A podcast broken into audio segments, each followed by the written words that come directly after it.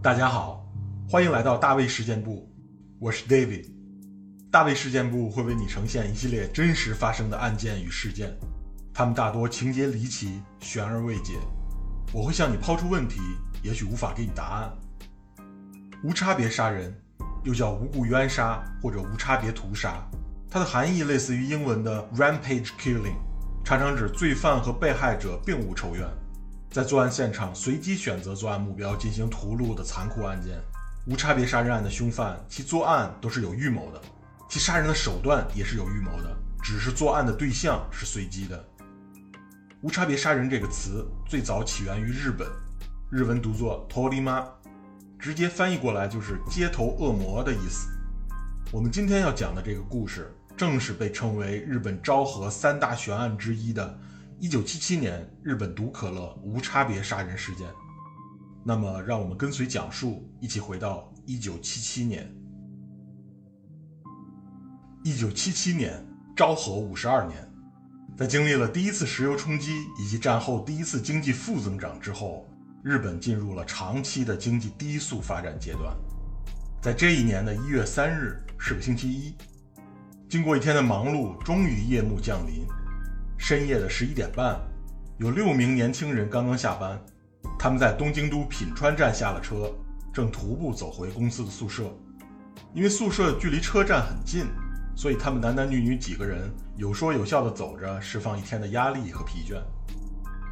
在他们经过第一京滨国道旁一个电话亭时，忽然，其中一名二十二岁的女孩在电话亭里发现了一枚崭新的十日元硬币，而在硬币的旁边还有一瓶可口可乐。当时的可口可乐是一百九十毫升的可回收式标准玻璃瓶装。发现硬币和可乐的女孩显得非常开心，她自己收下了硬币，而把这瓶幸运可乐送给了一行六人中最小的那个男孩，十六岁的工读生惠元明。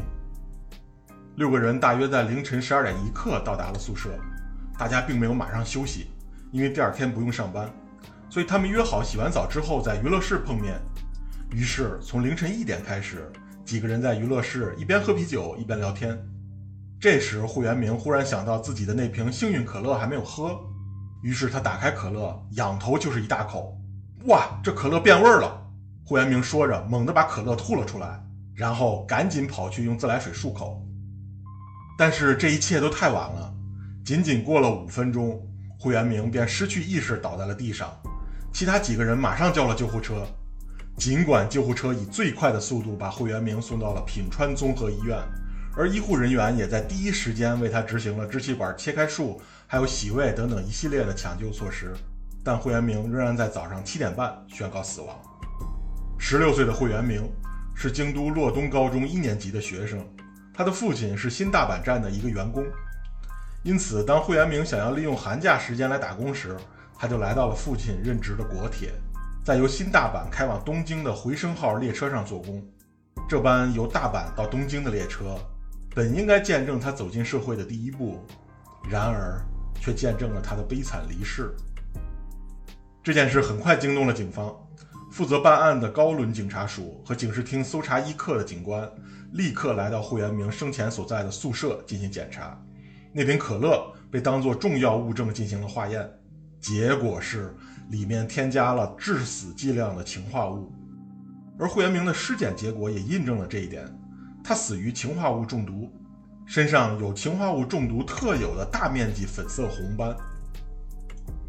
然而，这个时候警方却不知道这件事只是拉开了毒可乐无差别杀人事件的序幕。就在惠元明在品川综合医院刚刚抢救宣告无效死亡的四十五分钟之后，也就是一月四日的早上八点十五分。就在距离发现毒可乐的第一京滨国道旁那个电话亭大约六百米远的人行道上，行人们发现了倒在地上的第二名受害者，一个穿灰色上衣的中年男人。警方赶到现场后，在他身上发现了仅有的二十五日元现金、一条毛巾和一个单肩背包。第一时间，他们并没有把他和毒可乐联系起来，只是认为这又是一个因为天气过于寒冷而冻死在街头的 homeless。也就是无家可归者。然而，尸检结果证明，这个人竟然也是氰化物中毒致死。警方赶紧回到案发现场进行二次考察。果不其然，他们发现了可乐的呕吐痕迹，以及一瓶喝剩一半的可乐。而在不远处的电话亭里，竟然又发现了一个空可乐瓶，倒放在地面上，旁边还有两个可乐瓶盖。两名被害人终于被联系在了一起。很明显，有人在可乐瓶中蓄意投放氰化物。那么，投毒事件是针对这两个人的蓄意行为，还是无差别杀人呢？警方调查了第二名死者的背景，通过指纹匹配，终于得知死者名叫菅元博，四十六岁，原籍山口县下关市。他原来从事的是林业工作，后来因为盗窃两次被捕，也因此留下了案底。再之后，他因为陷入了一项欺诈罪的指控，畏罪潜逃了。菅元博已经有十三年的时间在警方的视野里了无音讯。没想到再次发现他时，他已经成为了毒可乐杀人事件的被害者。警方不敢大意，马上出动了两百人的机动队，对发现毒可乐的电话亭周边地区进行地毯式的排查。果不其然，在北品川区伊丁目长谷书店前面的红色公用电话架上，警方发现了第四瓶可疑的可乐。在警方发现这瓶可乐之前，就住在长谷书店后面的初中三年级学生 A 君。他其实已经看到了这瓶可乐，他还曾经把可乐拿在手里端详。他感觉这瓶可乐好像比普通的要轻一些。A 君最终决定先去办点别的事儿，回来之后再把可乐喝掉。谁知十分钟之后，警察的大队人马就赶到了。这也真是不幸之中的万幸，否则毒可乐的第三位受害者一定是这个 A 君。经过国家警察局科学实验室的化验。已经发现的四瓶可乐中均发现了氰化物反应，在导致惠元明死亡的可乐瓶中，氰化物总含量约为一点四克；在导致菅元博死亡的可乐瓶中，氰化物总含量约为一点九克；在离菅元博尸体不远的那个电话亭里发现的那瓶倒放的可乐瓶，里面的氰化物总含量约为三克；而曾经被 A 军拿在手里端详的那瓶毒可乐，其中的氰化物含量竟然高达九克。氰化物是剧毒物，零点一五到零点二克的摄入量就可以迅速致人死亡。根据摄入量的不同，死亡时间从几秒到五分钟不等，起效可以说是非常之迅速。也正因为如此，从一战开始，很多国家军队的情报和特工人员都会秘密地准备氰化物胶囊，以备被敌人抓捕后自杀使用。氰化物普通人是很难获取的。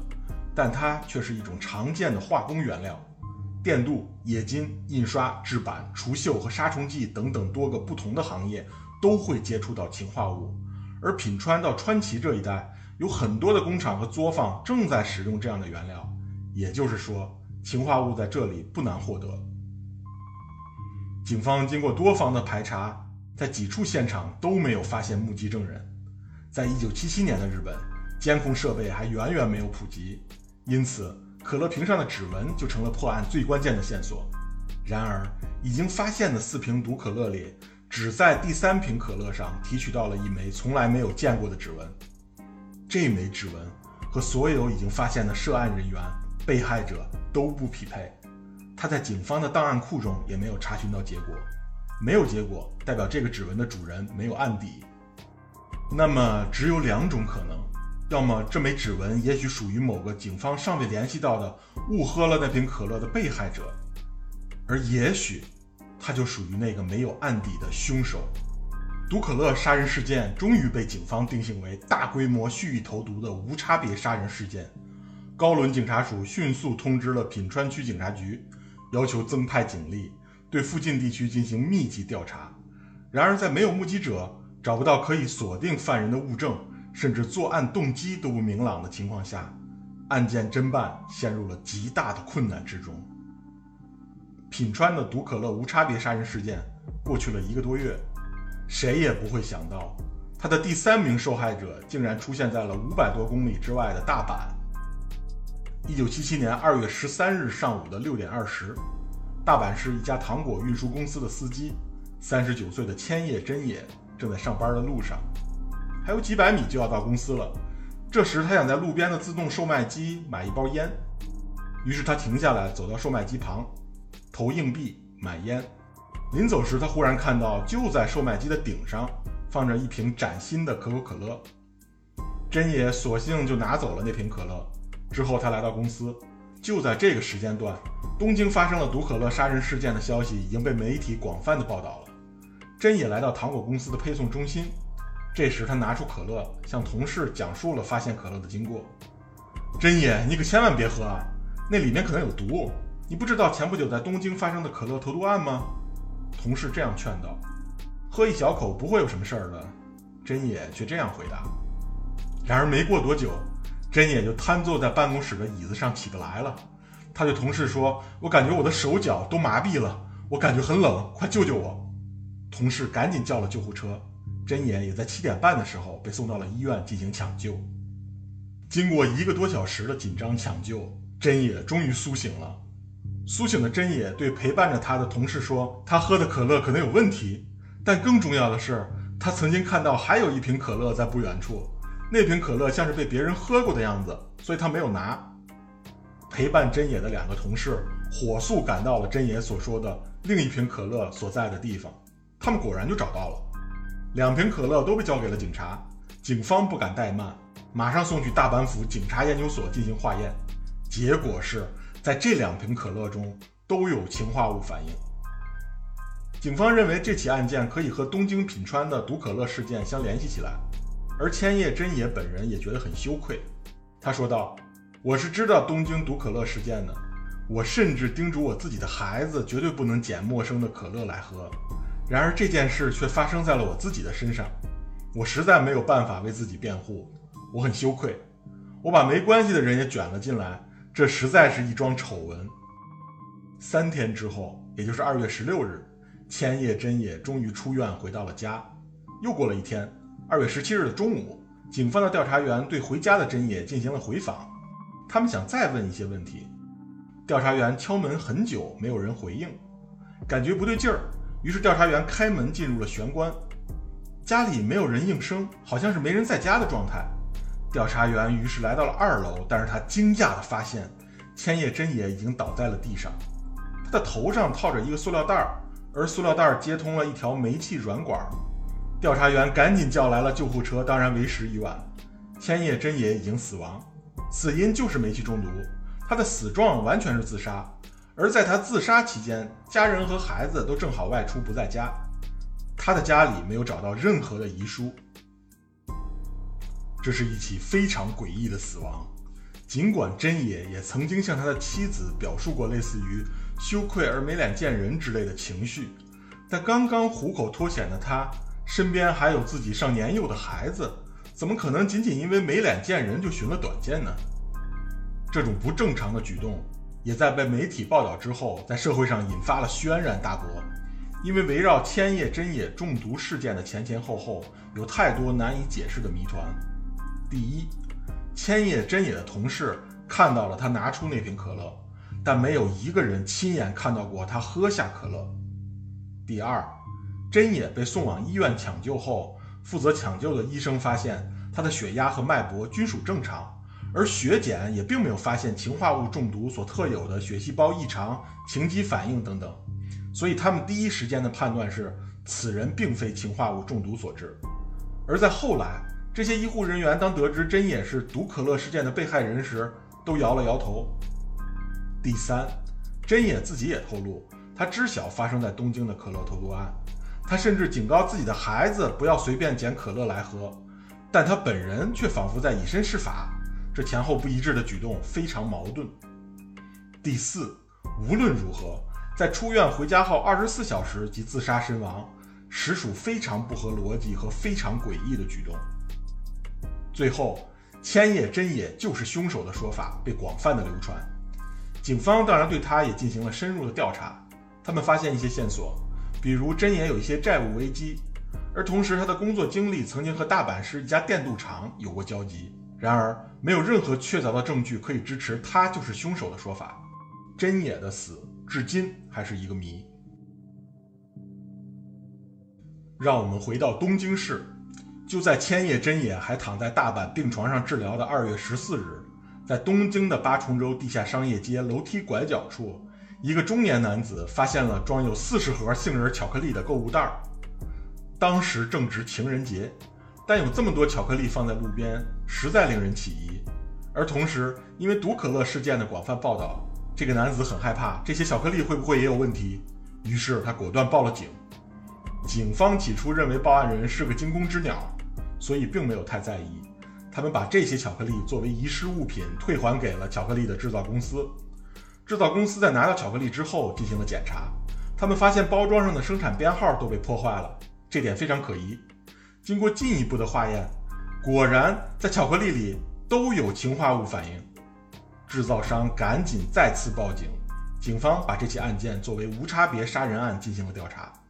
他们最后惊人的发现，在巧克力的包装盒里有一张字条，像是凶手的自白书。上面用橡皮章盖着，用片假名书写的一行日文，大意是：对骄傲而丑陋的日本人降下天诛。